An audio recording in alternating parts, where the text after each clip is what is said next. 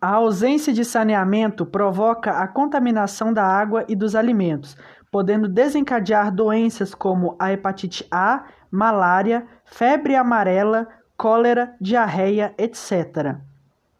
Os estudos sobre a taxa de mortalidade infantil são essenciais para medir e avaliar a qualidade de vida de determinada população uma vez que reflete, de certo modo, as condições socioeconômicas de uma população.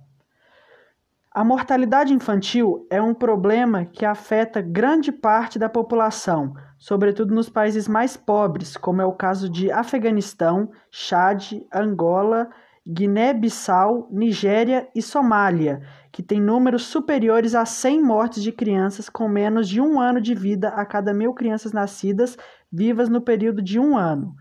Um dos grandes objetivos do milênio é reduzir a taxa de mortalidade infantil no mundo, por meio da implementação de políticas públicas em prol da saúde das mulheres e dos bebês, desde o período de gestação, parto, pós-parto e ainda que priorizem o desenvolvimento da criança até os dois primeiros anos de vida.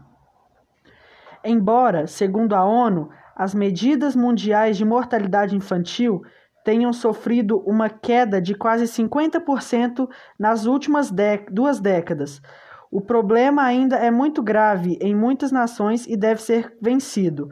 Conforme dados do Fundo de População das Nações Unidas, a taxa de mortalidade infantil mundial é de 45 óbitos a cada mil crianças nascidas vivas.